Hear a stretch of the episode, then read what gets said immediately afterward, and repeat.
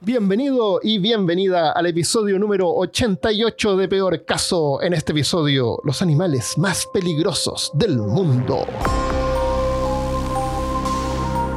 Hablándote desde los lugares más venenosos de Austin, Texas, soy Armando Loyola, tu anfitrión del único podcast que entretiene, educa y perturba al mismo tiempo. Junto a mí esta semana está Christopher Kovacevic. Roll Attack. Son Pokémones. ¿Los vamos Sí, a hacer pelear al final?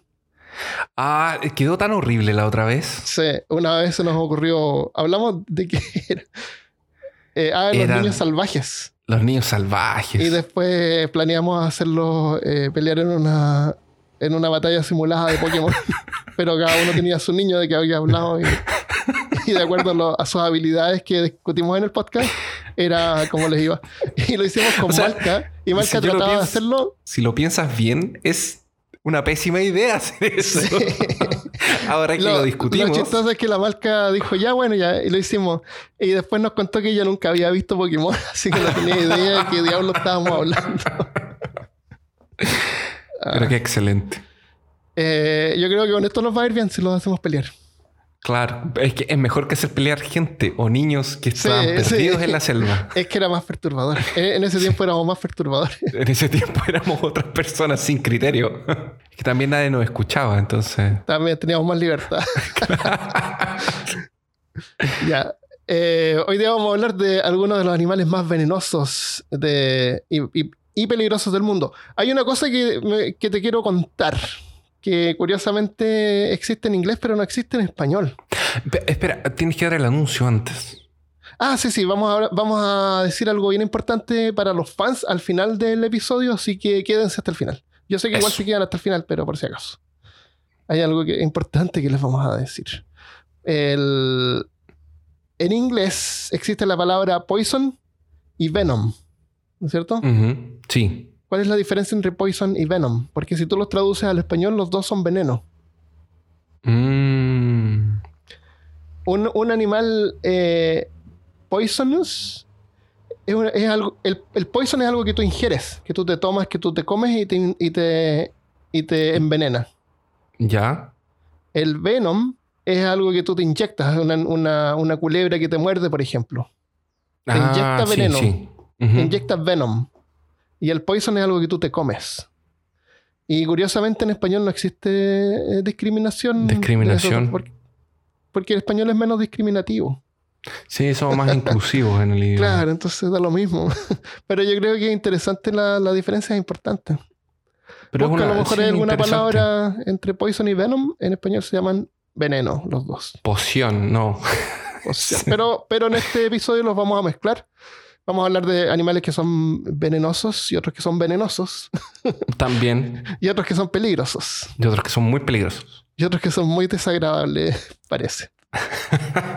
y otros que incomodan un poco. Un poco incómodo. claro. Em, entonces voy a partir yo con la fragata portuguesa. ¿Has escuchado ese término? Yo había escuchado ese término antes, pero no, me, no había tomado atención a ver qué lo que era en realidad. y- Es un barco, ¿no? Que trae eh, gente de tiene Portugal nombre de barco, a sí. En, Brasil. en inglés, tiene un nombre general en inglés, se llama eh, Portuguese Man of War, como el tipo de, como el tipo de, de He-Man.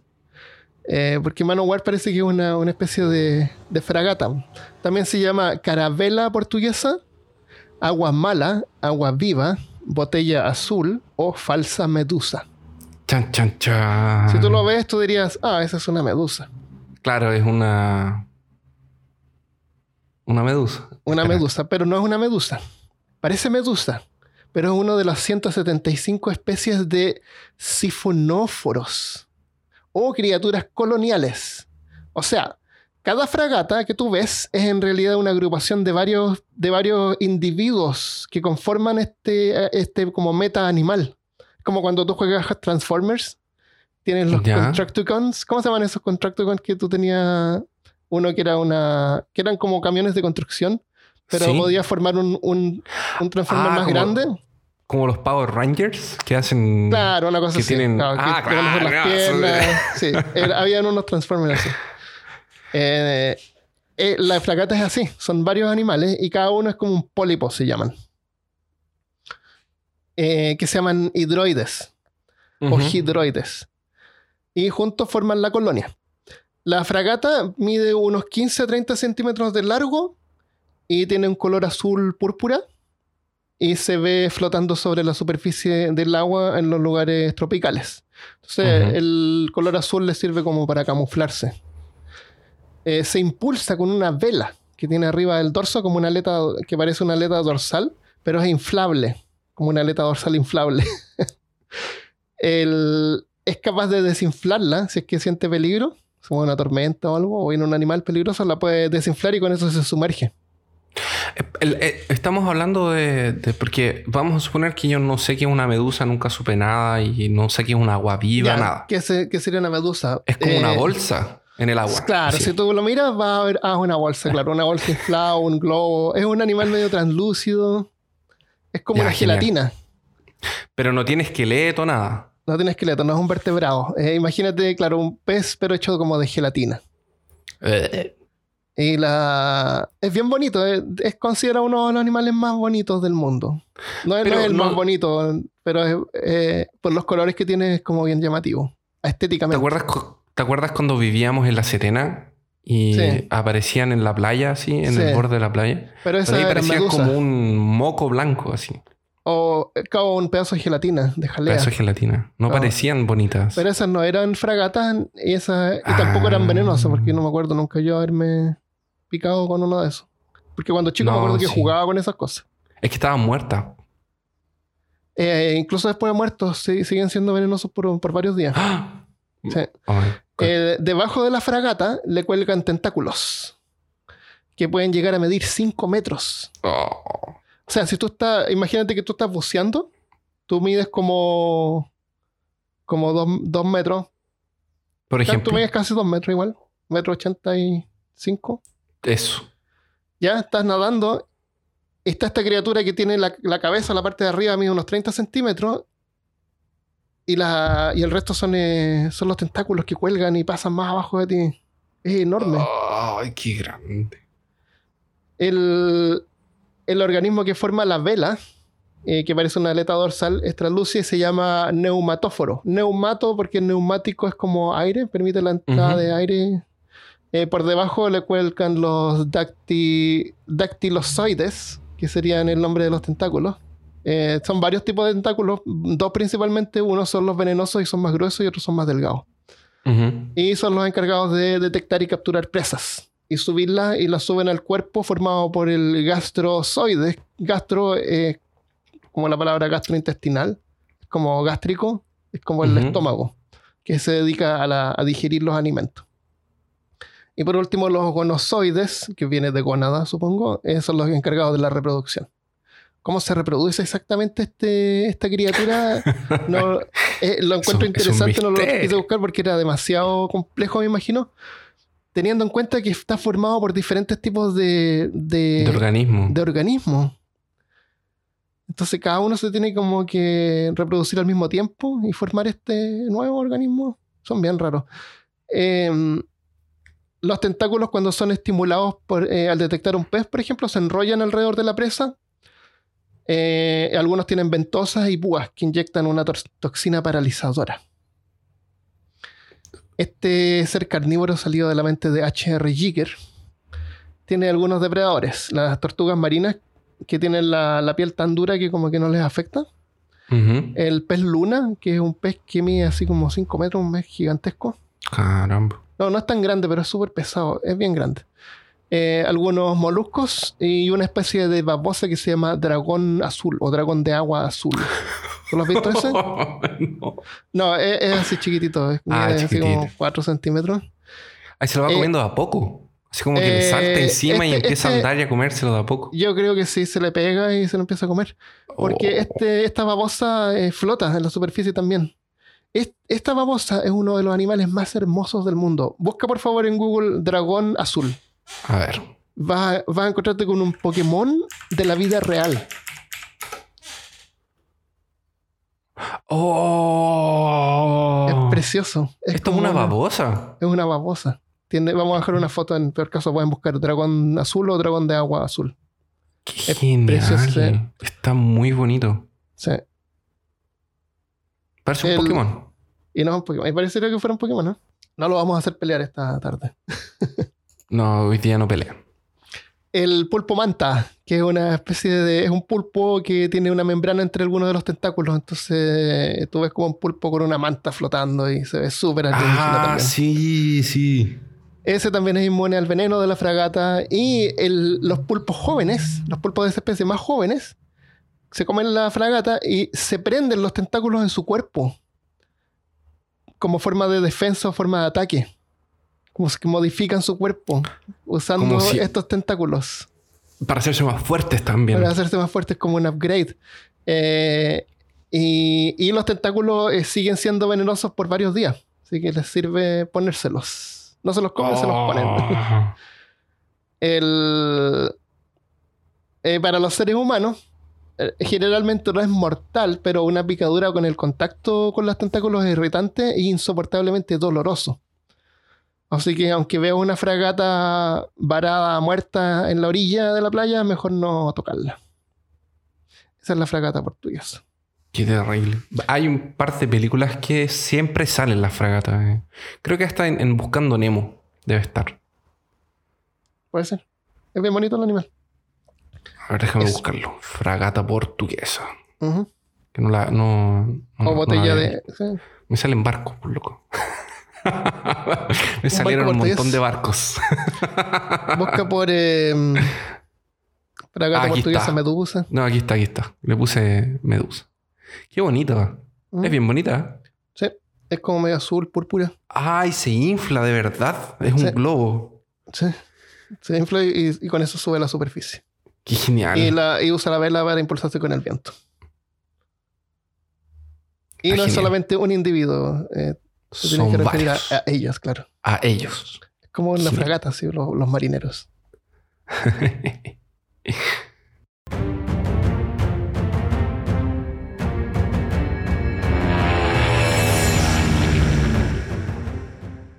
Creo que es importante que aclaremos que en la lista que nosotros hicimos ahora no van a encontrar animales que o insectos que transmiten enfermedades, como por ejemplo el Ah, sí, sí. mosquito. Sí, sí, porque yo le pregunté a Christopher, bueno, no es el mosquito el que mata, ma- eh, mata a harta gente. Creo que El es el que más mata gente además de la gente. Pero no, claro, pero no mata, el mosquito no mata, el, el mosquito infecta. Y son las bacterias las que... Y, y hay varios que, que transmiten enfermedades, eh, que son portadores, pero no son los que generan la enfermedad. Entonces, Claro. Eh, por eso que matan más gente y se propagan más rápido y todo eso. Son vectores, El, el término. el Filobates terribilis. Terrible se llama. Filobates terribilis, terribilis. Tiene nombre de hechizo de Harry Potter y es tan peligroso como un Avada Kedavra. Ah, Eh, no sé cómo se dice el de, de Harry Potter, pero traté. Y eh, no es ningún animal fantástico tampoco de las precuelas que salieron después, porque sabemos perfectamente dónde habita y de qué se alimenta. Ah, Este pequeño anfibio, y es bien pequeñito, o como a mí me gusta llamarlo, de la ranita amarilla de la perdición, está consagrado como el vertebrado más venenoso del planeta si eh, tomamos en cuenta su tamaño y su peso. Ah, O sea, hay más venenosos, pero son animales que son más grandes. estoy viendo imágenes acá. Es bien bonita la rana. Es bien bonita. Hay una, Sí. hay una imagen en Google Image que sale eh, 69 dólares. Parece que eso es lo que cuesta si tú la quieres tener eh, en un terrario. Oh, oh, pero ¿quién querría tener esto en un terrario? Bueno, Así como Ah. dijo, como, como dijo Armando, viene en varios colores, como el verde, el blanco crema, eh, Ah, y tiene la versión en amarillo, que es la más conocida, que es el amarillo dorado. sí. Se encuentra en Colombia, Bolivia, Ecuador y Brasil. En De toda Colombia a Bolivia. Sí, De Colombia, Esto- Desde Colombia hasta Bolivia. O sea, por todo el Amazonas. exactamente. Es porque justamente está en, la- en el área tropical de América del Sur, especialmente en la parte del Amazonas. Ya. a diferencia de muchas otras ranitas, eh, no son nocturnas. Son, son diurnas y eso las diferencia también un, un poco. Su nombre común es de la rana dardo. Eh, para que nos hagamos una idea de cómo este, esta ranita es peligrosa, eh, existen los relatos de una granja o una casa en donde en un día simplemente todas las gallinas y todos los canes de la granja se habían muerto, aparecieron muertos en el suelo. El chupacabra. Exactamente, y no tenía ningún orificio, entonces como no podía ser el chupacabras, trataron de descubrir qué era. Y se dieron cuenta que había un papel, papel higiénico, un papel toalla, un papel de secar, que estaba en el medio del patio. Y cuando analizaron ese papel, se dieron cuenta que una de estas ranitas había pasado por ahí. Entonces la ranita estaba andando, pasó por el papel y las gallinas y los perros que pasaron por el papel se murieron. Oye, y no. ¡Wow! Así nomás. Así de venenoso es. Wow. La sustancia que ella produce es la homobatrocotoxina, que es extremadamente rara en la naturaleza y solo se encuentran en ella y otros tres hábitos que también están en Colombia. Y en dos pájaros, ¿Pájaros venenosos?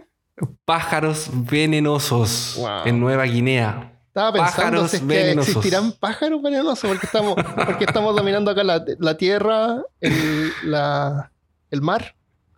Es, es como una araña que vuela, básicamente. Horrible. O, o como esas serpientes que, que saltan los árboles. ¿Cómo? Hay una serpiente que salta de una copa de un árbol a otra. así. Sí. Se también. Eh, bueno, entonces como te podrás imaginar, no todo el mundo tiene muchas ganas de ser el depredador de esta ranita. Ya que es la última cena de cualquier uno que trate de, de- de- de tenerlo como, como alimento.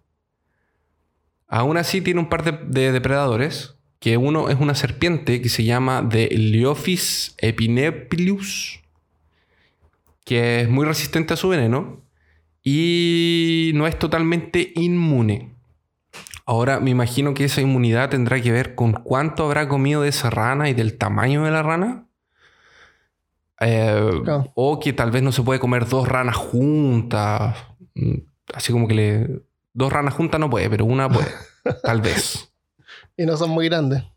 Y no son muy grandes. Son, miden de 2 a 3 centímetros. No, mentira. Son como, chico. son como 10 centímetros.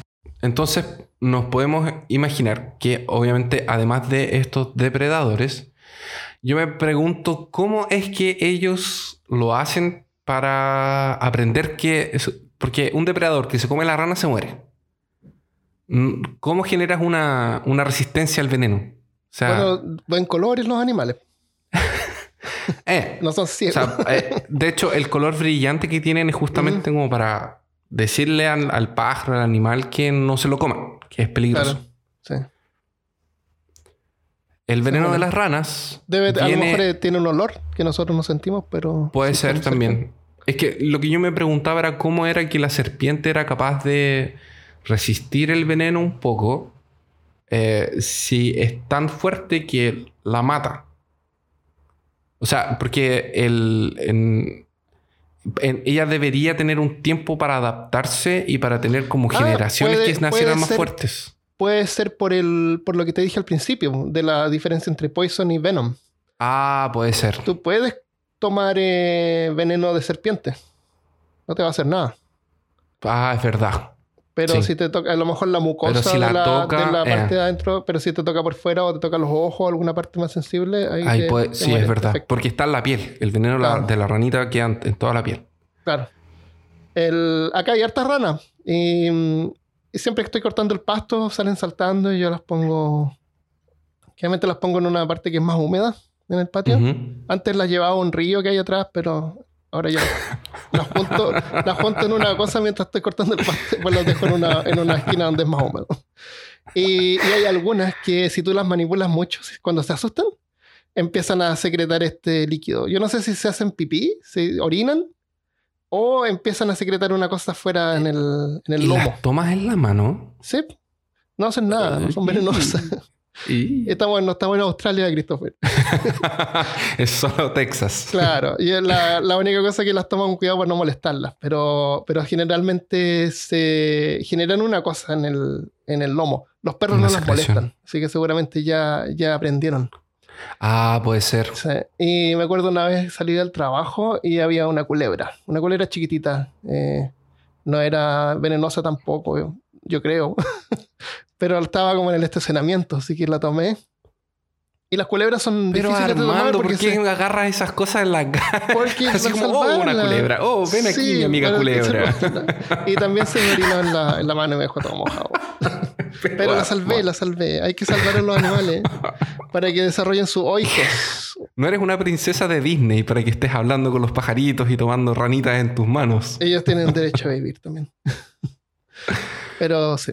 Entonces, eh, estas ranas no sé si estará- tendrán siempre la- el veneno en el lomo o cuando se sienten atacadas generan el veneno. No, a mí me parece que la tienen el tiempo entero. Están como siempre con esta secreción en el cuerpo. Ya.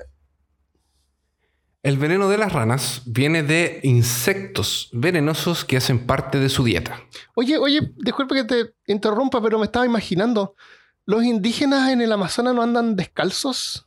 Sí, Tú pisas una de estas ranas y te mueres. sí.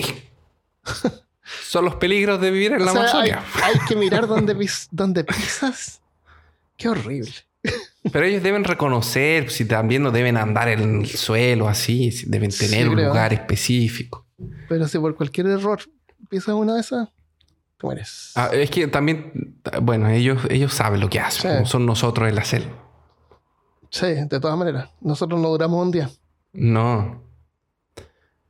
¿Quién es responsable de hacer que las ranas sean venenosas? Es un, eh, es un escarabajo que también tiene esa toxina y como hacen, pero en una ca- cantidad menor. Entonces, como ellos se alimentan de ese escarabajo, absorben esa toxina y la... Y no la es de ellos, ellos no producen, eso es parte de la dieta. Casi como los Por- pulpos. Eh, casi como los pulpos, exactamente. Por eso es que cuando están en cautiverio, Ah, no la toxina para de, de existir. Después de algunas Claro. semanas de cautiverio ya no tienen esa Ah, toxina. Tiene sentido. Las ranitas. Y ahí solo son ranitas de, de color. Entonces probablemente la ranita que te venden por 70 dólares no es alimentada Claro, con, Exactamente. Ah, entonces con, no tiene con gracia. escarabajos. No, y no tiene gracia. Tienes que comprar los escarabajos también. ¿Te acuerdas, ¿Te acuerdas de un capítulo de Los Simpsons que Homero lame una... le pasa la lengua a una de las Sí, ranas sí. y tiene Sí. alucinaciones? Dice buena. sí. El veneno es tan poderoso que dos décimos de micrograma puede matar a un ser humano en pocos minutos. Y cada adulto contiene aproximadamente 200 microgramas de la toxina en su piel. O sea, ¿cuántos puede matar? Eh, dos décimos matemática. son... Son dos de 10, entonces debe ser unas 20 personas. Wow. Si mis matemáticas son correctas. O 100. ¿Quién sabe? Claro, quién sabe. La matemática es una, ciencia inexacta. Inex- Sí, totalmente Inexacta. Me pillaste de sorpresa con, con esa pregunta. Su veneno es tan mortal que el único síntoma que las personas sienten antes de sufrir las consecuencias finales y respirar su, su último aliento es eh, la falencia múltiple de todos los órganos. Básicamente. Ese es el Tu vida, síntoma. tu vida pasa frente a los ojos de repente. De repente. De repente te mueres. Ese es el síntoma. Wow. Oh, estás sufriendo síntomas de envenenamiento. Mejor me echo aquí antes que me caiga. O sea, echar- tienes, tienes tiempo para ponerte en una posición digna. Y, y sí. Para que cuando te encuentren, me encuentren boca abajo o algo así. Eh. Para que no te encuentren así como pisando una ranita. Claro. Te puedes, Te poner como en la digna. posición del android de, de Blade Runner, así. Claro, una posición de loto como los budas, como los como los, monjes ah, que se. verdad, los monjes. Se automomifican. eso. Las tribus que viven en la región donde se encuentran estas ranitas, como prueba de valentía, le pasan la lengua. no, Las tribus. no, no las A lavan. los turistas les hacen pasar la lengua. Claro, le hacen pasar la lengua. Eh, toman mucho cuidado cuando las manipulan y usando una hoja de bananera, porque no existen guantes en medio de la selva y tampoco sería muy valiente usar guantes para manipular estas cosas, entonces usan eh, Pueden ir a la de granja de. Ford y hacer guantes de látex. Exacto. Y pasan las puntas de flecha en la espalda de la rana. Que después de que eh, realizan este procedimiento, quedan letales por más de dos años. Dos años. Así que esto les facilita cazar monos y otros animales que se mueven mucho y no los dejan tirarle flechas tranquilamente. Ah, o sea, cuando le tiran las flechas matan al animal y eso no es suficiente para, para dejarlo venenoso. No, no es suficiente para dejar. Ah, por- porque estamos hablando de veneno versus poison, ¿viste? Tú te puedes comer el veneno. Eh, hay una escena en una película que se llama Apocalipto, que me parece que es del Mel Gibson, que es, ah, pasa en la, selva amazónica también, y él en alguna escena yo recuerdo haberlo visto pasando y punzando... Puede ser, además que sí. Y esto, y esto yo creo que yo lo hablé en algún capítulo. No sé dónde, pero yo creo que esto ya lo hablamos en algún momento. ¿Qué cosa? Lo de los ranitas con. Ah, puede ser, Del puede ser, sí. pinchando la. Sí. Eh, la toxina está siendo uh, estudiada para tratar y conseguir algún producto más potente que la morfina por sus cualidades de dejar el cuerpo completamente anestesiado. Y como bonus track, por, por esto mismo, ¿te acuerdas del pajarito venenoso? Sí. ¿Qué onda con el pajarito? Se llama, el pajarito se llama. Pito, uy. Y se encuentra en Nueva Guinea y lo voy a mencionar porque él se alimenta de los mismos escarabajos Ah, y él también produce el veneno que es la misma toxina. Es uno de los pocos pájaros del planeta que es conocido por ser venenoso. Hay otros dos que los nombres eran muy difíciles y no encontré los nombres comunes, así que no los voy a mencionar. Eh, y en su piel del pájaro se encuentra la toxina que es la batracotoxina, que es el mismo compuesto básico de la que producen las ranas después de que ingieren a los, a los, a los escarabajos. Esto es un- una información relativamente nueva porque la encontraron la especie hace poco tiempo y se demora mucho en estudiar los hábitos y todo eso. Es una ave diurna básicamente y em, los nativos de la isla donde vive no se comen a estos pajaritos porque saben que el veneno provoca una sensación de dormencia y parálisis de la boca. Ahora, estos tóxicos, eh, dependiendo de cómo es la apariencia del ave de esta especie, pueden ser más eh, fuertes que en otras. Entonces, por ejemplo, el pitojuy, que es el marrón, es poco venenoso. Pero el pitojuy, que tiene cresta, plumas rojas y negras, es el que sería el más venenoso. Entonces, igual que en las ranas, que hay diferencia de colores, aquí tiene que ver con intensidad. Lo encontré Está bueno. interesante y por eso lo coloqué junto bonito, con la ranita. Y bonito el pajarito. Vamos a ver una foto en peorcaso.com.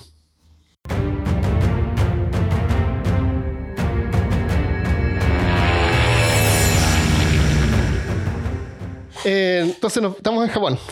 Sí.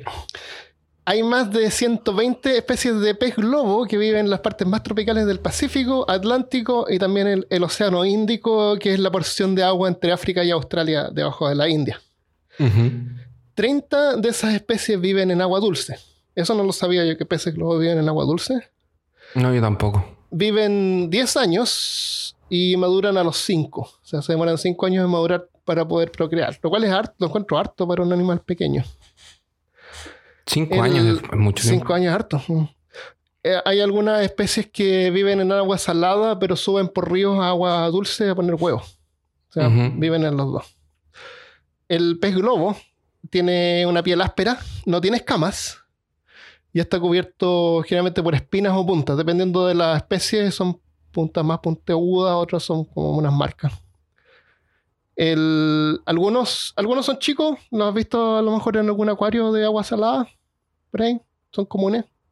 No es, no es difícil encontrar uno Ah, son una de agua chiquititos, pero hay algunos grandes que son como al porte de un antebrazo. Eh, y despedazan el alimento con cuatro dientes que tienen que forman como una especie de pico. Ujú. Así como dos dientes arriba, dos dientes abajo, como en forma de pico. Y una poderosa mandíbula que te podría sacar un, un dedo si es que estuvieras buceando. Oh. El pez globo nada lento y torpe, no, no, no es muy no, es- no es muy nada nada. No nada nada. No, nada, nada, nada, nada, na- Nada, nada. Ya, ni un poco. así que para defenderse, cuando se siente Qué amenazado. horrible tu chiste. Sí, horrible. Cuando se siente molestado o amenazado, absorbe agua y se infla para verse mucho más grande. Ah, es agua. Sí, yo siempre me siento molest- molestado y amenazado, por eso es que, Ah, por eso que somos anchos. claro. sí, es agua, absorbe agua. Ah. Entonces, por eso es que no tiene, no tiene escamas. Tiene una piel rugosa que se, que se estira. Sí, tiene sentido. Eh, las espinas también ayudan a que no sea comida, porque si un animal se lo trata de comer, lo va a soltar porque se va a pinchar con las espinas. Se pincha. El, para los animales tiene un sabor eh, malo, un sabor terrible, así que los animales lo evitan. Y puede, ser, puede llegar a ser mortal para otros peces. La, tiene una, el veneno que tiene es una neurotoxina que se llama tetrodotoxina. Y para los seres humanos es 1200 veces más venenoso que el cianuro. El cianuro es, es como nuestro archienemigo. Ah, sí. La toxina en realidad es producida por una bacteria que habita en la piel, ovarios, gónadas y el hígado del pez. Y un solo pez globo puede contener suficiente veneno para matar a unos 30 humanos adultos. Y no existe antídoto conocido. Wow. Este es el segundo vertebrado más venenoso de la Tierra, siendo el primero la rana dardo, que tú hablaste. La. Terribilis. Omnibus lobilus terribilis. Amarelos. Sí, eso. Amarillos. Así que, así que de ninguna manera en el mundo, por ninguna razón, alguien querría comerse un pez globo. Claro, claro que ¿No no. cierto? Jamás. Jamás. ¿Por qué, ¿Por qué alguien va a querer comer eso? ¿Por qué? Claro, porque alguien querría comer el segundo animal más peligroso de, de la Tierra. Es como ir a comer ranas dardo. Eh, claro, en palitos. así, Totalmente absurdo. como si fueran marshmallows. Claro. Eso. Pero esa es la naturaleza del ser humano. Obviamente queremos comerlo. Eh, la carne del pez globo en Japón se considera una delicia. Le llaman fugu. Y un plato te puede llegar a costar unos 300 dólares. Y la cantidad de carne que viene en el plato puede ser eh, no más de unos cuatro sashimi. Se sirve como sashimi, así como pedacitos de, de pez. Y en este punto, ayer me fui a comer sushi. Ah, sí, me mandaste una foto, malvado. Un video, pequeño video. Sí. Oye, Em, eh, hay un. ¿Por qué solamente cuatro? Porque tiene mucho no, veneno. no, si tú miras fotos de Fugu, eh, Ah. vas a encontrar eh, los platos así como más sofisticados. Tienen un poquito de. Porque es caro, Yo- no sé. Pero hay algunos que- platos con más. Lo que pasa es que, por lo que yo tengo entendido, no es cualquier cocinero que sabe hacer. Porque tienes que saber no, no. cortarlo Esto, esto está preparado por cocineros expertos entrenados que tienen una licencia. Para, Para hacer. cortar fugu. Sí, Son licenciados. sí, si no es cualquiera Porque que un, puede. un mal corte significa la muerte del cliente. Ajá. Y es como, mm, es como eh, asesinato, ¿no? Asesinato en tercer grado, no sé. Puede ser. Pero aún así, unas 50 personas son hospitalizadas cada año y unas 10 mueren por el veneno del pez globo. Eh, si tú miras fotos de fugu, vas a encontrar unos platos con un montón de fugu. El- hay lugares donde lo, lo crían en agua sin esta bacteria, entonces no son venenosos. Ah, no son venenosos. Es como la rana. Que Claro, no come la. no, tiene, no tiene gracia. Deja de tener No, gracia. pero la Pero- idea es el peligro. Claro, pero aún así, eh, por el hecho del pez no tener escamas, es un tipo de carne diferente. Tiene imagino. proteínas, eh, tiene, parece que en realidad sí tiene buen sabor, no es que sea solamente la, la novedad de que es venenoso. Y ¿Qué- que vale qué- 300 dólares el plato. 300 dólares un plato en, en un lugar de licenciado y caro, me imagino, porque deben haber lugares más baratos. Sí. Eh, no entonces, licenciados. Te voy a, claro, te voy a contar Puedes qué probar pasa si suerte. puedes probar suerte. en un carrito, en una de esas hay un señor en un En carrito. la calle, la calle que hace sushi, hace un Y te, muestra, arrocito. y te muestra la licencia y tú ves un papel con escritura japonesa y... Claro. ¿Qué puede decir? ¿Qué decir tú? Menú. Y- Claro. Ok, Licenciado. exactamente. Ya, te voy a contar. ¿Qué pasa si tú comes eh, pez globo y te envenenas? Ay, ya empezamos. Ya. Se había demorado mucho.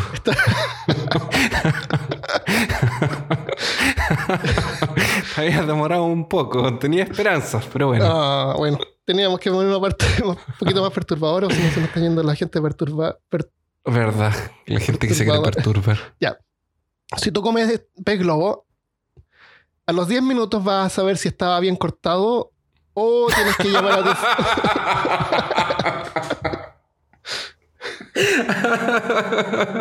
tu. No te vas a demorar mucho en saber si estaba bien cortado o no. no, te vas a demo- no, no- no te vas a demorar mucho en saber si era un menú o realmente un certificado de. Claro, si el tipo es licenciado o no. En 10 minutos, solamente tarda 10 minutos. Ajá. O por otro lado, tienes que llamar a tu familia rápidamente y decirles que los amas y que borren Los tu historial del navegador.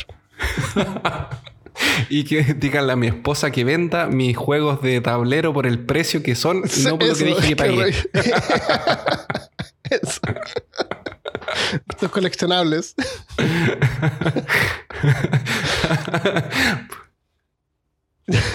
ya. Lo primero que sentirás es una, es una, es una parálisis y hormigueo alrededor de los labios y la boca. Vas a comenzar a salivar y luego te van a dar náuseas. Si vomitas es lo mejor, en este caso es bueno vomitar. La parálisis se extenderá a tus dedos seguido por una pérdida de control motriz. O sea, no, te va a empezar a como a paralizar de a poco. Mientras que la toxina se esparce más dentro del cuerpo y por los músculos, te vas a sentir débil y posiblemente te va a dar diarrea. Cuando la toxina llega al diafragma, que es el grupo de músculos que permiten que los pulmones respiren, Esos músculos se van a paralizar y el sistema respiratorio va a dejar de funcionar. Tú estás consciente como ahora, pero no puedes, no puedes, no puedes respirar, no puedes mover los músculos, no puedes aspirar. Si tienes suerte, Horrible. para entonces deberías estar en un hospital. Según Los Simpsons, temporada 2, episodio 11, podría haber un mapa al hospital más cercano al reverso del menú del restaurante. Fuentes oficiales. claro, Yo me acuerdo de ese episodio. eh, bueno, eh, cuando Los Simpsons eran buenos. Sí. El, el- eh, parece que el cocinero no sabía Cocinero Eh, estaba pololeando cortar. afuera con una mujer y, o se y a un ayudante man- a cortar el Mandó un el ayudante, ¿verdad? En un hospital te pueden entubar conectándote a un respirador. O sea, te hacen un hoyo en la tráquea y te ponen un tubo. Para que puedas respirar. Y te mantienen con- para mantenerte con vida. Mientras tanto, la parálisis se extiende a cada músculo, transformando tu propio cuerpo en un ataúd de carne y hueso. Donde Oh. tu conciencia permanece completamente atrapada, incapaz de comunicarte y expresarte. Es como cuando escuchas podcast y sientes que eres parte de la conversación, pero no puedes comunicarte con los anfitriones. Si tienes suerte, vas a perder la conciencia. Aunque hay casos que los afectados han reportado, y los que han sobrevivido, que han permanecido conscientes durante todo el tiempo. No existe antídoto, así que en un hospital lo que hacen es mantenerte vivo con un respirador. eh, pueden hacer un lavado gástrico, o sea, te aspiran el estómago con una sonda y esperar a que la toxina sea liberada por la orina. Por el Que mismo pase. cuerpo. Claro, que pase. Que se vaya. Y ahí ya puedes volver a respirar. El efecto intoxicante te puede producir una sensación de trance y euforia. Es como volarte con una droga. Ah, Es que quiere decir que una persona puede sobrevivir. Tú puedes lo tomar una, lo- una dosis lo- baja y volarte. No, pero mi pregunta es, ya, vamos a suponer que me tocó el, el, el- señor del, del carrito cortó mal. Ah, sí, sí, tú puedes sobrevivir si es que tiene, recibes atención médica. Si recibo la atención médica, me, me hacen el, el- me perforan la tráquea, porque lo- yo me voy a morir porque mi sistema va a parar de, de respirar. Sí, a lo mejor no, no sé si necesariamente te tendrán que entubar, pero te tienen que poner un respirador.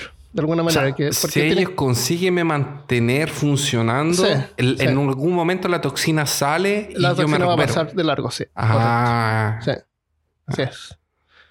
Em, o sea, no tiene antídoto, pero tiene solución. Claro, no, no, no, no te da un ataque cardíaco, por lo menos, y, y es algo que la tecnología te puede ayudar a. Ya, ok. Claro. El, el, el efecto intoxicante, el efecto como que te vuela, como una droga recreativa, eh, a veces llama la atención a la gente como para probar un poco de la toxina. En 1975, Bando Mitsugoro, que es un famoso actor japonés, súper famoso en Japón, es tesoro nacional, después que se murió lo declararon tesoro nacional, Wow. eh, buscando la máxima volada. Entró con unos amigos a un restaurante y ordenó cuatro porciones de fugu kimo, o sea, el hígado de pez globo. O sea, el, el, el organismo, el, or- el órgano El más órgano. tóxico que tiene. Aunque la venta de eso está prohibida, Mitsugoro insistió afirmando que sería capaz de soportar el veneno del pez. Pagó el precio y a las 8 horas murió. No lo soportó. Hoy en día puedes encontrar globo, como te dice, criado en, eh, en lugares donde no existe la bacteria que produce el veneno. Y paradójicamente eso le quita el misticismo y la gracia de comer pez globo. O sea, la gracia es comer un pez globo que el ¿se tipo lo cortó también. Se murió, sí. ¿De verdad? ¿Sí? Se murió en, en una parte dice 7 horas, en otra parte dice 8 horas. ¿Pero por Esto qué fue en hizo eso? 1975. Se Pero- comió cuatro, cuatro, cuatro Pedacitos de hígado. Cuatro hígados, no, no, no la carne que la gente se come normalmente. Se comió la parte bien venenosa. Murió. ¿Pero por qué, loco? ¿Se quedará que se quería morir? A lo mejor, no sé, a lo mejor estaba, estaba emborrachado y pensó que podía resistir el, pez globo. Qué terrible. Sí. Ese que sea el pez globo, eh, tú puedes encontrar en una tienda de acuario y tener tu pez globo en tu acuario. Seguramente no va a ser venenoso. No te lo comas, no te comas tus mascotas. A menos que sea necesario para sobrevivir. Claro. Ya, ¿a dónde nos vamos de Japón? Ahora nos devolvemos al río tiri.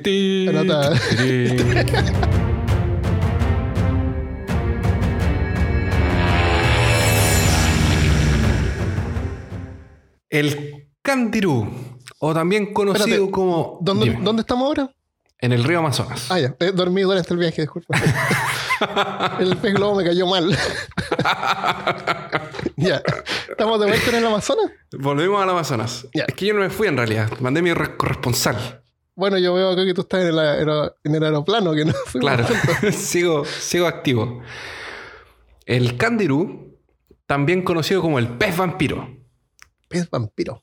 se trata de un pez de agua dulce de la especie Vandelia carnosa, Que pertenece a la familia de los trichomir... Ya, olvídalo.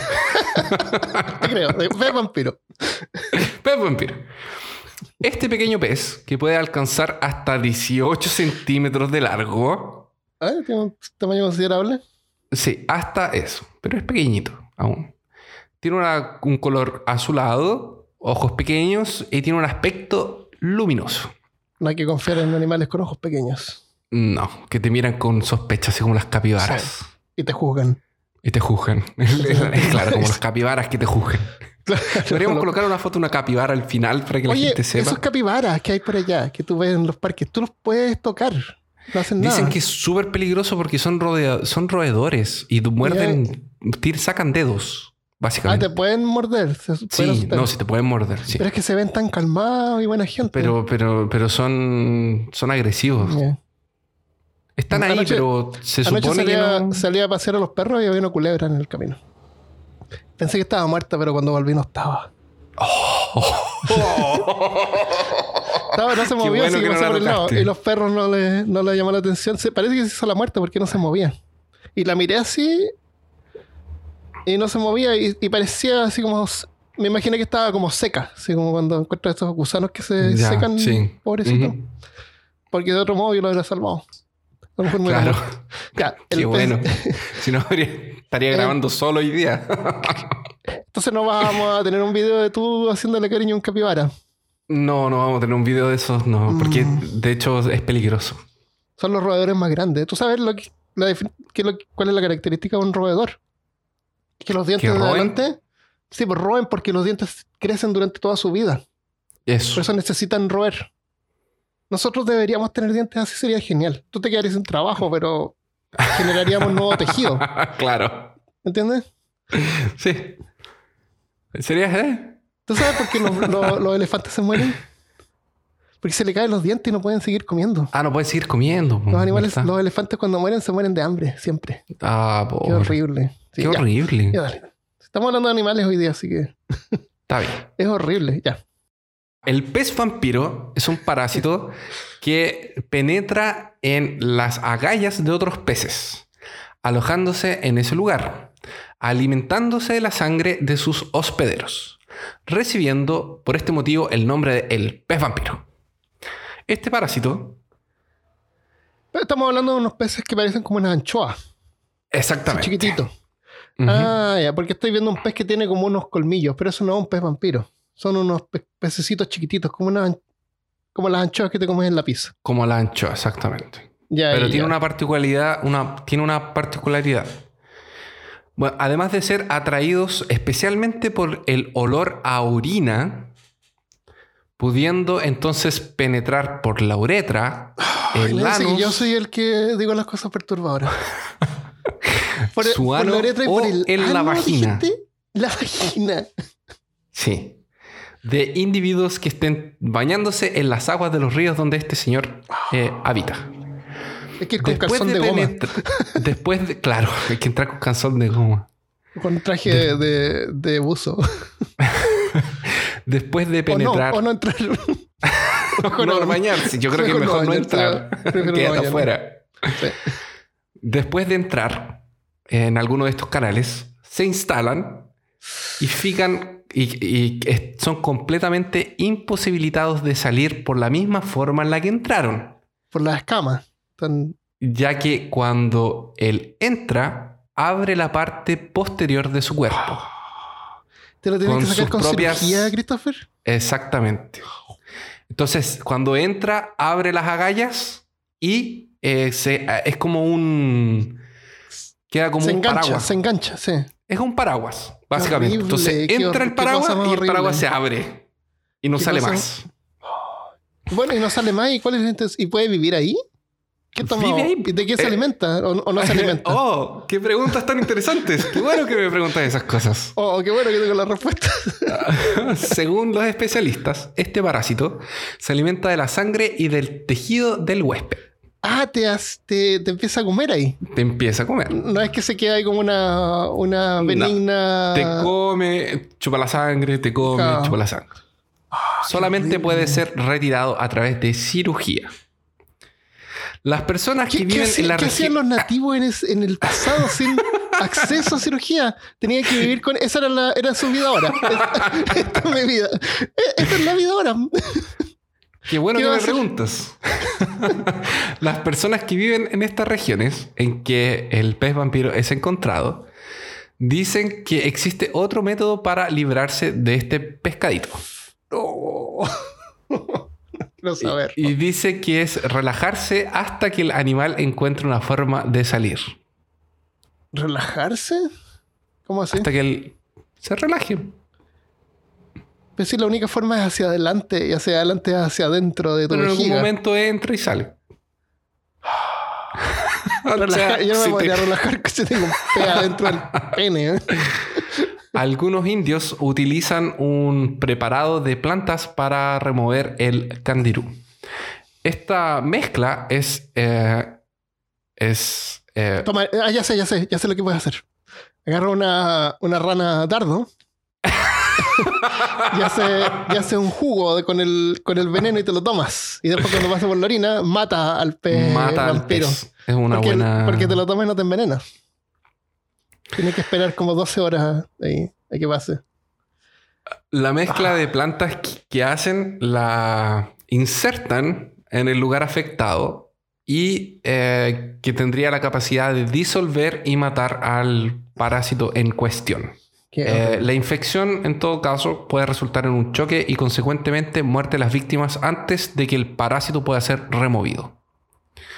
los turistas son aconsejados de usar una especie de condón para entrar y nadar en las aguas de eh, los ríos que están habitados por el candiru. ¿Por qué alguien querría hacer eso? Aparte Además de de eso, hay y cocodrilos. Además de eso, es muy recomendable no orinar en los ríos.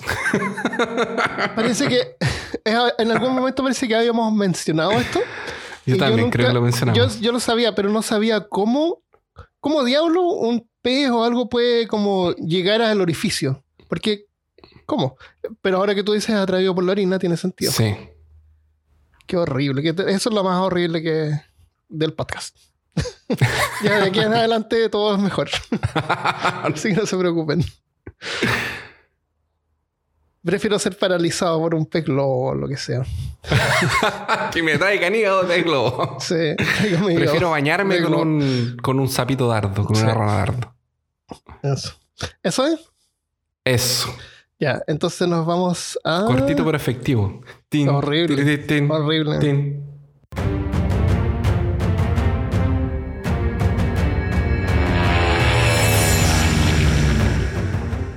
Estamos en Australia ahora. Eh, la avispa Oh, de mira un mar. canguro. Mira un canguro. Llegamos La, canguro. la avispa de mar es un tipo de medusa de caja. Se llama Chiro, Chirono, Chirononex. Se llama Chirononex flecker. O sea, avispa de eh, medusa de caja es la típica medusa con el cuerpo translúcido, como un globo con tentáculos colgando. Es considerada la criatura más venenosa del mundo. Y obviamente reside en Australia, donde más podía existir la criatura más venenosa. Claramente. Según algunas fuentes, porque aparentemente según otras fuentes la criatura más venenosa es el es la rana dardo, aunque a lo mejor esa es la criatura más tóxica, quién sabe. Esta medusa tiene hasta 60 tentáculos que se extienden por 3 metros de largo, con Dios millones, mío, qué horror. qué asco. millones de ganchos microscópicos llenos de veneno. Eh, a medida que la medusa crece se vuelve más mortal. Una medusa joven, ah, la, la- dura- por todo el cuerpo tiene células venenosas. Una medusa joven, un 5% de las células son venenosas, pero un adulto puede llegar a cubrir hasta el 50% del cuerpo. O sea, la mitad del cuerpo es venenoso. O sea, no importa dónde tú la toques, no es como la, la fragata que eran solamente los tentáculos. En este caso, cualquier parte que tú toques te puede, infectar. Y, la, estamos hablando de, de, de una picadura que es una especie como cuando te picas con, eh, con esta planta. ¿Cómo se llama esta planta que tiene como una ortiga? Que te, te pica y te queda como en la piel. Eh, cada avispa, y por eso se llama avispa de mar adulta, contiene suficiente veneno para matar a unas 50 personas. Para los seres humanos, una sola picadura causa necrosis en la piel junto con un dolor insoportable. Luego de tocar los tentáculos aparecen impresiones rojizas en la piel que se inflaman. O sea, tocas, tú pasas a llevar el- la, la avispa o la, la vamos a llamar eh, medusa, que es una medusa. Tú pasas a llevar la- los tentáculos de la medusa y te quedan la forma de los tentáculos marcados en la piel, en las Oh. piernas generalmente. O sea, te ven como los tentáculos. Eh, y se enrojecen rápidamente y después se inflama y se pueden convertir en heridas. Antiguamente se creía que la piel irritada podía ser tratada con orina. Y hay un episodio de Friends, que es temporada Sí. 4, episodio 1, donde usan ese método con fines de comedia. Eh, están en la playa y, y una niña toca una Mónica. medusa y el, otro, claro, y el otro tiene que orinar y eso. Eh, lo mejor dicen que es vertir vinagre mezclado ojalá con agua caliente por unos 30 segundos para ayudar a- con el dolor. A lo mejor en el pasado a alguien se le ocurrió orinar eh, o a lo mejor se orinó. De, de Puede ser. Y alivió el, por y el calor. el dolor puede ser por el calor de la orina. El, eh, con medicamentos, em, cue- los medicamentos que puedes tomar en el caso que, que te pase eso eh, es solamente para el dolor, para mitigar el dolor. Y el dolor puede durar así una, una o dos semanas. Es un dolor irritante. Es como, me imagino que sientes como que te estás quemando todo el rato, por semanas. Eh, si la dosis del veneno es mayor, digamos 1.5 miligramos, que no es mucho, eh, causa la muerte en un par de minutos por paro cardíaco. Entonces el problema es que las víctimas que son eh, que sufren picaduras de este tipo, si tú estás nadando, te da un paro cardíaco antes que puedas nadar de vuelta a la orilla y te mueres ahogado. Si tú estás buceando, por ejemplo, no puedes lograr llegar al, barco, al bote, porque te da un ataque cardíaco antes. Es el segundo animal que causa más muertes anualmente. De forma directa, dijimos, porque los mosquitos no cuentan. El, el... Y yo me imagino que debe ser porque en el agua no se mueve más lento también. Ah, además. debe ser desesperador y, además que viene flotando, porque no nada en tu dirección flota. Está, ahí nomás. Tú lo, tomas y si lo estás viendo debajo del agua, la pasas a llevar. No es que no es, no es ofensiva. Exactamente. es una cosa que está ahí y te enreda. Y debe andar entre. Deben, deben andar como en grupos también. claro, no, no una sola. Puede evitar. Ahí estaba mirando, le mostré a Christopher antes unas imágenes de letreros que alertan de, de la presencia de medusas venenosas es como la criatura así de tu que te, Ay, qué horror, qué terrible.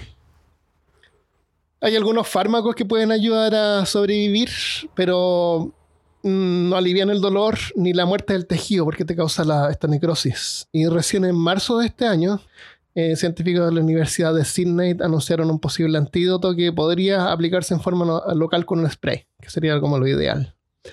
Ahora, eh, como bonus track, hay otro tipo de medusa que contienen la misma toxicidad y lamentablemente no se puede ver porque esta medusa mide como 2 o 3 centímetros de, largo, es como súper chiquitita. Y no la ves, tú puedes estar nadando y aunque estés mirando debajo del agua no la vas a ver porque es muy pequeña. Y te infecta igual. Así que oh. si vas a Australia, si vas al Amazonas, no nades. Ah, eso es lo que tengo de la, de la medusa avispa de mar. Ahora nos vamos dónde? Entonces nos vamos a Vietnam. Vamos a Vietnam.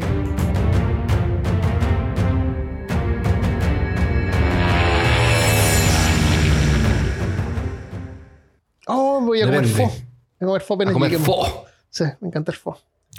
Entonces, continuando con en este episodio, tratando de quitarle las ganas de viajar a la gente. Estaba rico el fo.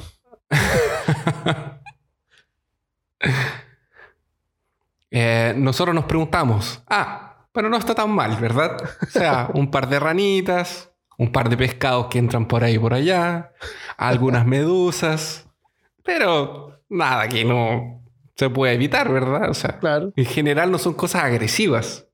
No, en ningún caso. De ninguno de esos casos que hemos visto hasta ahora, atacan a la gente.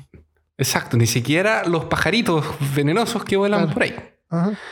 Así que, para terminar nuestro conteo, les traigo al protagonista de películas como Indiana Jones, Jurassic Park y Mandíbulas. El cocodrilo de agua salada. Oh. Armando, ¿te conté cuando una vez me encontré cara a cara con uno de estos animales? No. Sí. Estaba en uno de mis viajes y fue algo que me tomó con mucha sorpresa. Mientras yo observaba el paisaje, eh, me crucé con dos ojos negros que estaban entre la maleza. Si no fuera por poco, casi, casi me devora.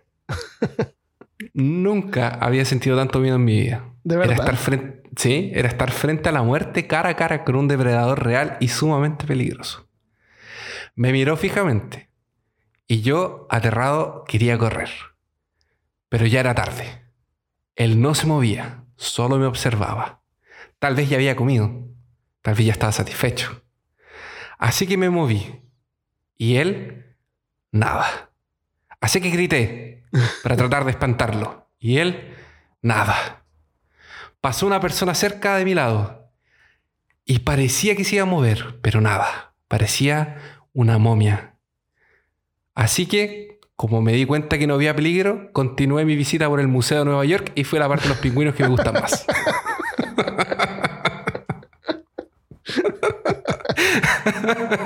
¡Qué suerte! Ufa. Los, pingüinos tampoco se movían. Qué bueno que estaba disecado. Todos habían, todos habían comido. O habían comido. Claro. Eh, eh, hay ahí sí, eh, cuando fui al museo, habían. Y son muy amenazadores. Hace poco salió una, una niña que estaba eh, caminando así por la naturaleza y encontró un, eh, un- una especie de tigre, un jaguar un, un- tigre de montaña, que son peligrosos, te pueden atacar. Y mostraban el video eh, con su teléfono, que estaba como parado al, otro, al fondo del- de, la, de la senda, mirándola. En Ah. cualquier momento podían atacarla. Y en el teléfono puso metálica. Con eso, con eso se ahuyentó el gato. Y después James Hetfield de Metallica le mandó un mensaje diciéndole que bueno que, que Metallica le había ayudado a salvarle la vida. Y para verificar que era él, le mandó una- un selfie de, de James Hetfield de Yugo. Ah, qué excelente. Sí, ya sabes, puedes poner Metallica. No estamos hablando de los alligators de Florida, que alligators no encontré una traducción porque me lo tira como cocodrilo también. Pero Eh, el caimanes, alligator es, caimanes. es un caimán, ya. Caimanes son más chicos. Son más chiquititos, pues. No, son, no estamos hablando de ese cocodrilo caimán que lo tiran por el excusado y que vive en la alcantarilla. No Claro. es ese. Estos son totalmente agresivos y fácilmente provocados. De todas las especies, la mayor y más peligrosa definitivamente es la del agua salada. Habita en la región Indo-Pacífica, desde la India hasta Viet- eh, de- desde India a Vietnam y hasta la parte norte de Australia. ¿Viven en el mar? ¿En agua salada? ¿O se llaman de agua salada? Sí, también. Pueden llegar a pesar casi una tonelada y medir 7 metros. Wow. Son excelentes nadadores y están felices en aguas saladas como en aguas dulces. Wow. O sea, puede vivir en los dos tipos de agua. O sea, me imagino que come de todo. Come exactamente. La mordida de uno de estos cocodrilos es absurdamente fuerte. Es de una medida de 3700 PSI, que la PSI es la medida utilizada para medir resistencia a la presión, que sería pounds eh, Per inch. per inch. Eso es. Wow. Estoy viendo fotos, son cocodrilos gigantescos. Para que nos hagamos una idea, más o menos de cuánto es una, una mordida. em, Armando, ¿cuánto crees que tú usas para morder un filete bien grueso? ¿En PSI? Sí, ¿Qué, qué dijimos que era PSI? la fuerza de la mordida ¿Pero qué es lo que era la P de qué? es de pounds. Ah, como, ya, como peso. ¿Como cuánto peso se requiere? Claro, es una Eh, fuerza, es que es una, es una, es pounds per seconds y Ya, ya, no sé qué. digamos que una botella de un litro pesa un kilo. Y si tú te le pones una botella encima de tu mano, ese es el peso de una presión de un kilo. Eso. No te va, no va a romper un, un bistec con eso. Yo creo que al menos unos 10 kilos. Y déjame ver 10 kilos a pound. 10 kilos to pounds. Mm, yo voy a decir unos 22 pounds per, per inch. Nosotros cuando ah, mordemos un, un- cualquier cosa, el ser humano hace una fuerza aproximada de 200 PSI. Oh, 200. Pero esto es 5% de la fuerza de uno de los dinosaurios. Wow. No es dinosaurio son- porque era un reptil. Ah, perdón. Christopher. Ah, no del dinosaurio, del... Los O sea, de uno de estos dinosaurios. del siglo XXI. Eso fue lo que quería decir. Ah, ok. O sea, el cocodrilo tiene 7000, o sea, perdón, tiene 3700 PSI y nosotros hacemos 200. 200. Imagínate la fuerza que tiene. O sea, nosotros podemos desgarrar un, un bistec de carne con, con los dientes. Eh, imagínate. Horrible. Ahora, O sea, con Eh, eso te corta una pierna completa. En se poco- supone que en los segundo. 3700 PSI son una medida muy próxima de lo que era el T-Rex. De la fuerza Ah, que el. T-Rex hacía. Ajá. El, en animal se ve, se ve gigantesco, así que mide así como una Se puede, yo, me- yo lo veo una foto acá y veo que se puede comer cómodamente unas tres personas. Y seguir nadando. Fácil. De hecho, se come, se come Es- gente a cada rato. Sin, Se- se come sin, gente. sin aumentar su tamaño. Ahora, paremos con esto de la ciencia y veamos cosas que realmente importan y que nos deberíamos estar preguntando en este minuto. ¿Ya? Aquí es donde Dross está orgulloso de Peor Caso y aquí es donde Peor Caso se transforma en el History Channel de los podcasts. aquí es cuando yo destruyo el podcast. ¿Tú crees que otros alguna vez ha escuchado peor caso?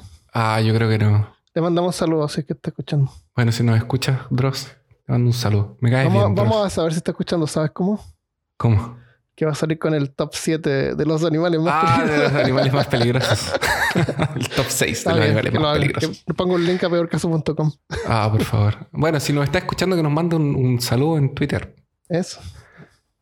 Pero yo creo que no nos está escuchando, estamos no hablando creo. con nadie. Sí, eso. Como, como siempre. Em, bueno, preguntas que realmente importan. ¿Podemos correr de un cocodrilo? Correr ¿Qué crees tú? En, en tierra Sí. firme. Exactamente. Yo he visto reptiles que corren bien rápido, pero por poco tiempo. No, o sea, las patas, por muy grande que sea, no, tiene, no está hecho para caminar en la tierra. Así que yo creo que sí. Ya, yo correría. te- pero- te- pero me imagino tengo que no. buenas y malas noticias. me imagino.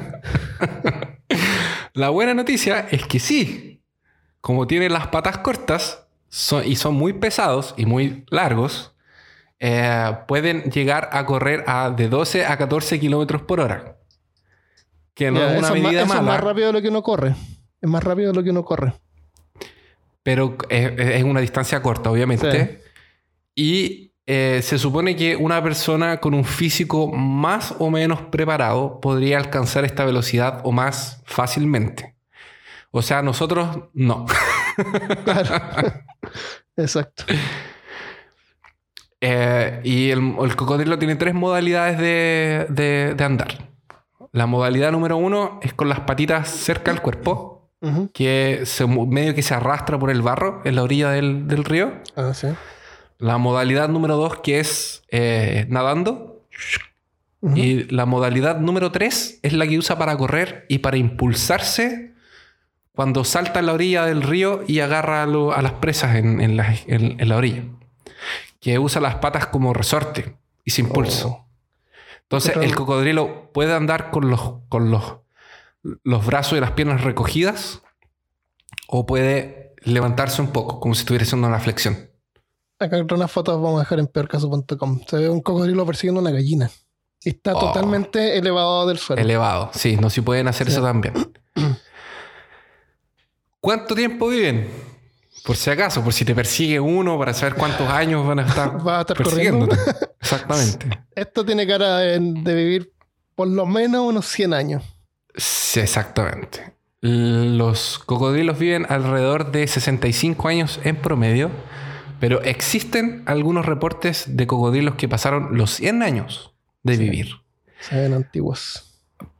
Como Lo desafortunado de esto es que solamente un por ciento de los, de los que nacen llegan a ser adultos. ¿Un cuánto por ciento? Un por ciento. 1%. ¿Y por 1%. qué tienen depredadores? La gente Es que los se los come? comen cuando son chiquititos. Ah, Son la tasa de mortalidad más grande. Ah, Por eso solamente chicos. algunos llegan al tamaño grande. Y no me, me imagino que los adultos también se comen los chicos. También.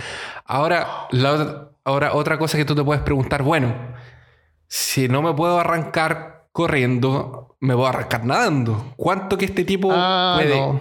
¿Cuántos kilómetros que él puede andar? O sea, en algún momento se tiene que cansar y puede desistir Mm. de, de- de perseguirme. Tiene cara- 900 kilómetros 900 puede nadar puede sin nadar. parar Voy a ir a Australia a tomar desayuno y volver. y volver. Exactamente. Qué horrible. Sí, bueno, se ve que su especialidad es el agua. Otra cosa súper importante es qué pasa si tú te encuentras con un cocodrilo en la noche. ¿Está durmiendo o no está durmiendo? No sé. Porque la existe durmiendo. la Yo como creo el que sí, porque son de sangre fría. Así que en la noche son menos activos. Son menos activos. Lo que pasa es que existía el mito urbano de que el cocodrilo duerme realmente con un ojo abierto. Como los delfines que duermen la mitad del cerebro. La mitad del cerebro. Sí, efectivamente. Los cocodrilos duermen con un ojo abierto. Especialmente la versión australiana de este reptil tiene la capacidad de dormir solo la mitad del cerebro. Ah, mientras que la otra mitad aún está activa y alerta al peligro. los Es delfines tanto duermen así así, que tienen... la mitad y después la otra mitad. Exactamente. Tienen dividido el cerebro. Entonces duermen con un ojo abierto y con otro cerebro. Y notaron que eh, duermen especialmente así cuando hay humanos cerca. Cuando, Mm. no cuando hay otros cocodrilos cerca no suelen hacerlo, pero cuando hay humanos sí. Eh, ¿Qué comen? Bueno, básicamente cualquier cosa. Pescados, mamíferos, eso nos incluye. eh, pajaritos y una especie adulto puede cazar y comer casi cualquier cosa que entra en su territorio, como tiburones y humanos. Wow. Ahora, refiriéndome al principio del capítulo, ¿qué es el Death Roll? O, como lo diría Google Translator, ¿qué es el rollo de la muerte? ¿Qué te imaginas tú que es un. Death Roll? Un death roll. Es Eh, mm, no creo un que sushi un de rollo pez con la cola. ¿O no? ¿Mm? ¿Un sushi de pez globo? Puede ser. ¿Qué es?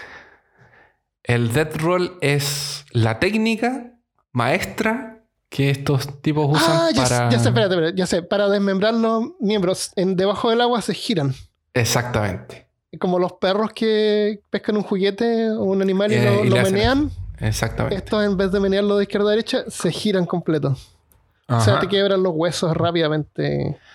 Los, los dientes de... Y la fuerza me de... imagino una imagen de, Junji Ito. De los es- cómics de Junji Ito. Donde te el- la, torcido. la fu- la fuerza del... e- ellos tienen una fuerza de cierre muy grande. No son tan buenos para abrir la boca, pero sí para cerrarla. es lo importante. Tienes Que lo impor- por eso que la bien- gente cuando se sube arriba claro. los agarra con, con las dos manos Ah, ya, para ya. cerrarla. Puedes No pueden abrir muy bien. Son muy Claro. fuertes al cerrar. Claro. O sea, no tiene Eh, mucha gracia cuando les, les, les agarran la boca así. Exactamente. Por eso les ponen cinta adhesiva. De hecho, los, con, con eso ya no pueden abrir. pues, Solamente pero con esa pero silver según lo tape. que yo he visto en las películas y en los animes, en todas partes, tú, si te va a atacar, tú le pones un palo en el hocico y no lo puedes cerrar. Ah, eso. Porque está abierto. en- Jaque mate, jaque mate. Claro, jaque mate, es verdad. Tengo que. Esa es la técnica. Claro. Eh, después de que captura su presa con su mordida, sus dientes en realidad son adaptados para agarrar y no para desgarrar la carne. No están hechos para cortar, como están hechos para este, eh, hacerles un. Sí, no se ve que tengan muelas. Exactamente. Son solamente para, para que no se mueva. O sea, ¿Y se- porque pareciera que se tragan todo completo. Sí, sí. De hecho, de hecho sí. De hecho se demoran en, en digestión y todo. Em, el cocodrilo va, salta, agarra la presa y no la deja salir obviamente porque tiene fuerza en, en su mordida. Entonces, como dijo Armando, entra al agua y empieza a girar para desmembrarlo.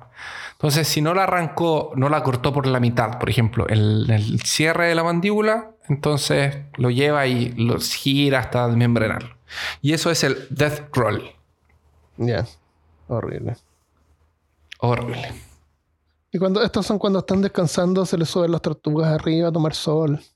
Eso, a los Y pajaritos, limpiarle la los pajaritos le limpian la boca. O sea, igual Eso. dejan que los pájaros le limpien los dientes. Sí.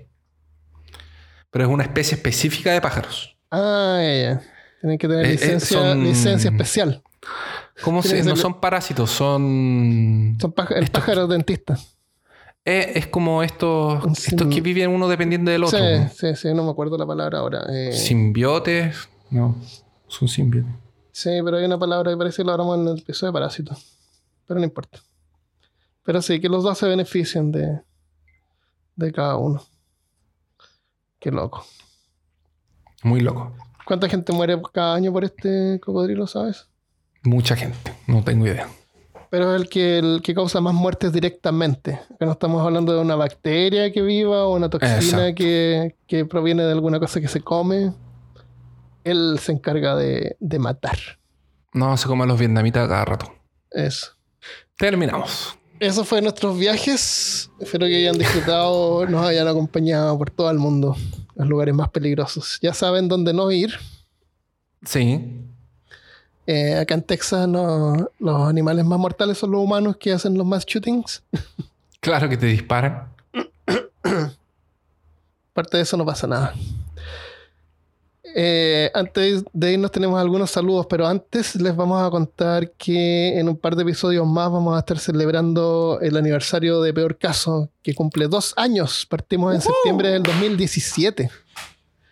Septiembre del 2017. y Dios me acuerdo mío. que en el 2017 empezamos a planear el episodio como en febrero, marzo, ¿te acuerdas?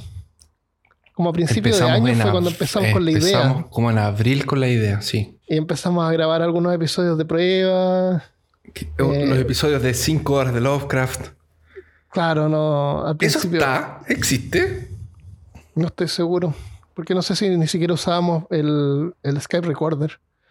Voy a revisar, a lo mejor existen. Podemos tirarlos por ahí. Ah, no. Eh, pero no nos gustó cómo quedaron, quedaron largos. eh, el, Mi calidad de sonido no era muy buena. La calidad de sonido no era buena, claro. Entonces, eh, para celebrarlo, ten- tenemos la idea de hacer un episodio más o menos especial. No vamos a adelantar mucho sobre el episodio en sí porque no nos vamos a quemar. no vamos Claro. a prometer. Pero vamos a encargarnos que sea entretenido y educativo y perturbador. Y en vez de mandarle saludos o leer los saludos que nos envían, envíennos una grabación diciéndonos su nombre y de dónde nos escuchan. Si, por ejemplo, mi nombre es Carlos y los escucho desde Ciudad de México, por ejemplo. O desde los lugares más perturbadores de Ciudad de México, como quieran. Vienen un saludo. Eh, no tiene que ser nada complicado. Muy elaborado. No, claro, el nombre y dónde nos escuchan y, y si quieren agregar un mensaje corto está bien. Eh, pueden grabarlo con su teléfono, pueden grabarlo en el computador, hay un montón de programas gratis como Audacity, por ejemplo, para grabar. Eh, lo pueden mandar en Flax, en Web, en lo que quieran, por email. Envíen los mensajes a contacto arroba peorcaso.com y nos vamos a encargar de editarlos Eso. juntos y, y sus voces van a quedar registradas en el podcast aniversario. Me imagino que puede ser con el celular. Pues, Graban Sí, en el mismo celular, celular, y lo tiran en el, en el aplicativo de, de email que tengan. Sí, cualquiera. Lo guardan como archivo de cualquier Sí. formato y lo tiran. Sí, si no saben, puede ser un video corto, nosotros rescatamos el audio. También. Sí. Una selfie. Así que eso, envíenlo, envíennos sus saludos y van a quedar inmortalizados en el episodio del segundo aniversario de Peor Caso. Exacto. Si nos quieren Y- mandar ilustraciones, también son bienvenidas. Lo que quieran enviarnos lo pueden ver ahí. Quieren, cuéntenos sus problemas, nosotros los vamos a ayudar. Claro. Como, ya. Eh, antes de irnos, sí, tenemos algunos mensajes que vamos a leer. En YouTube, T-Kong dejó un mensaje en el episodio 87 de Conejillos de India, de George Fordyce, y la temperatura del cuerpo humano. Dice, un saludote al podcast desde San Fernando, Chile, eh, sexta región. Es uno de los que sigo con más puntualidad. Siempre lo sugiero con gente de mi edad, pero este lugar geográfico hay puros, hay puros cuates y guasos sin interés en aprender temas distintos. Así que no me ha ido bien, pero lo sigo intentando. Gran No discrimine, no discrimine. Claro, hay que. Tenemos que hacer un episodio dedicado a guasos. Guasos son como la gente de campo, así como que lo- les interesa. Tienen sus prioridades, tienen prioridades diferentes. Tienen prioridades diferentes. Ítalo nos mandó un email que dice: Amigos, de esta manera los debo llamar. Porque cada vez que los escucho es como si estuviera con mis amigos hablando ñoñeces. Aquí no, aquí no, no hay ñoños. No sé a qué se refiere. También no sé a qué se refiere. Llevo 35 capítulos escuchados. Generalmente los escucho cuando viajo y conduzco varias horas. No los escucho en el trabajo. Que bueno, al fin alguien responsable. Solo quiero felicitarlos porque todos los temas son mu- muy interesantes y me río mucho. Tengo 42 años, así que me siento muy identificado con ustedes. Oh, Contigo, qué bueno. contigo debe ser. Conmigo debe ser. Yo soy joven. No, contigo. Tú, No. Yo soy más joven. No, no estamos hablando de eso. Yo- Lee, yo lee soy su mensaje. Cristo. Lee, lee el mensaje. Me hacen bastante compañía. Eh, mira, y aquí nos tiró el- el- la palabra secreta. Dice, me hacen bastante compañía. No espero que me saluden. Ah, Me faltan muchos capítulos, pero sí. Ahí como que nos tiró una indirecta. Ya no importa que no me saluden. Lo leemos, lo, lo publicamos o no. Ya, publiquemos, lo publiquemos. Ya, Ah, que no se preocupe que el sarcasmo no lo vamos a perder. ya. Gracias, Ítalo. Ricardo Cerda nos envió un mensaje a Facebook en facebook.com slash peor caso. Dice, empecé a escribir hasta ponerme al día y hoy, miércoles 28 de agosto, logré escuchar el capítulo 87. No se apuren en escuchar porque después no hay garantía de que un siguiente lunes va a haber o no un episodio nuevo. Así que relájense. No, y, y yo en realidad lo que les recomendaría a la gente, que triste que me están escuchando en el futuro y no atrás, es que escuchen los capítulos, primero los capítulos más nuevos. Porque los primeros nos capítulos nosotros estábamos empezando, no sabíamos bien lo que estábamos haciendo. Pero no están tan malos. Hay, hay capítulos No, sí. clásicos también antiguos. Sí, es verdad. Pero sí, no, no, no es una serie que pueden escuchar cualquier capítulo en desorden, como quieran, como quieran. Pero sí, es para la colección. Así que eh, gracias Ricardo por haber escuchado todos los capítulos. Eh, fueron de gran compañía durante mi último viaje a Cusco y Lima. Soy de Santiago de Chile. Ah, debe haber ido a ver el Machu Picchu. Ah, puede ser. Y, y cuando puedo salgo fuera del país. Soy un practicante, soy un practicante del turismo franciscano. Para mucho. turismos indígenas. Ah, ok. Por lo cual disfruto de largas caminatas por temas de y por temas de internet y cuando se puede tener acceso a Wi-Fi, descargaba sus capítulos y salía a recorrer desde temprano. Los felicito por este gran, por esta gran iniciativa de generarnos horas de entretenimiento, eh, de entretención educativa y perturbadora a la vez. Atentamente, Ricardo Cerda. Muchas gracias, Muchas Ricardo. gracias. Lo- los podcasts son un gran eh, adelanto porque no pesan tanto y tú puedes cargar un montón en el teléfono Sí. y salvan, siempre salvan. No hay internet, pero están ahí los episodios Y uno se siente acompañado. también. Eh, Cintia nos dejó un mensaje en el episodio 86 de Robert E. Howard. Dice, hola chicos, mi nombre es Cintia. Escribí en Facebook y en Instagram por un par de veces. No puso ahí que la ignoraron, pero Instagram no lo reviso tanto y me carga Instagram que esos mensajes como que aparecen y después desaparecen y cuando tú vas a ver las notificaciones ya no existe el mensaje y no se puede ver. ¿Cuál es el punto de eso? No entiendo. Pero bueno. Eh, es- hoy es para contarles que la actriz de Red Sonja o Red Sonia era Brigitte Nielsen, una rubia que fue esposa de Sylvester Stallone. Ah, no tenía idea. Todavía no termino de ver esa película, no, no me gustó. Por un dato que saqué de Wikipedia es que el productor Dino De Laurentiis la eligió como pareja de Arnold Schwarzenegger para la película Red Sonja, dejando de lado el rotundo fracaso de crítica y de taquillas que sufrió el film. Eh, propició un romance, ah, que a pesar de que el film falló, propició un romance de dos semanas entre ella y Schwarzenegger. Mira. Bueno, y otro tema es con respecto al episodio 4 de Zombies. Wow, se fue súper atrás. Cuando era chica vi una película que se llamaba La serpiente arcoíris y me parece que era muy similar al retrato que contó Armando del doctor del doctor W. Davis, que era entobotánico y antropólogo, al igual que Bill Pullman, Dennis Allen, en esta película. Yo la peli la vi cuando era pequeña y me pareció genial. La vamos a buscar. Se llama La serpiente y el arcoíris. Hoy en día existen drogas como la burudanga o escopolamina que por, que por contacto con la piel o al respirarlas hacen que la persona se adormezca o quede en un estado dócil. Acá en Argentina hace, uno- par de una- hace un par de años se decía que delincuentes usaban esa dro- droga altamente tóxica que afecta la conducta de quien la consume y se convierte la persona y convierte a las personas atacadas, en su mayoría mujeres, en zombies dóciles. Ah, Así que se aprovechaban de mujeres, de, se aprovechaban de ellas y cuando despertaban no se acordaban de nada y no tenían sus pertenencias. qué horrible. Horrible. Bueno chicos, un beso desde Rosario, Argentina. Gracias Cintia por tu mensaje. Gracias, Cintia.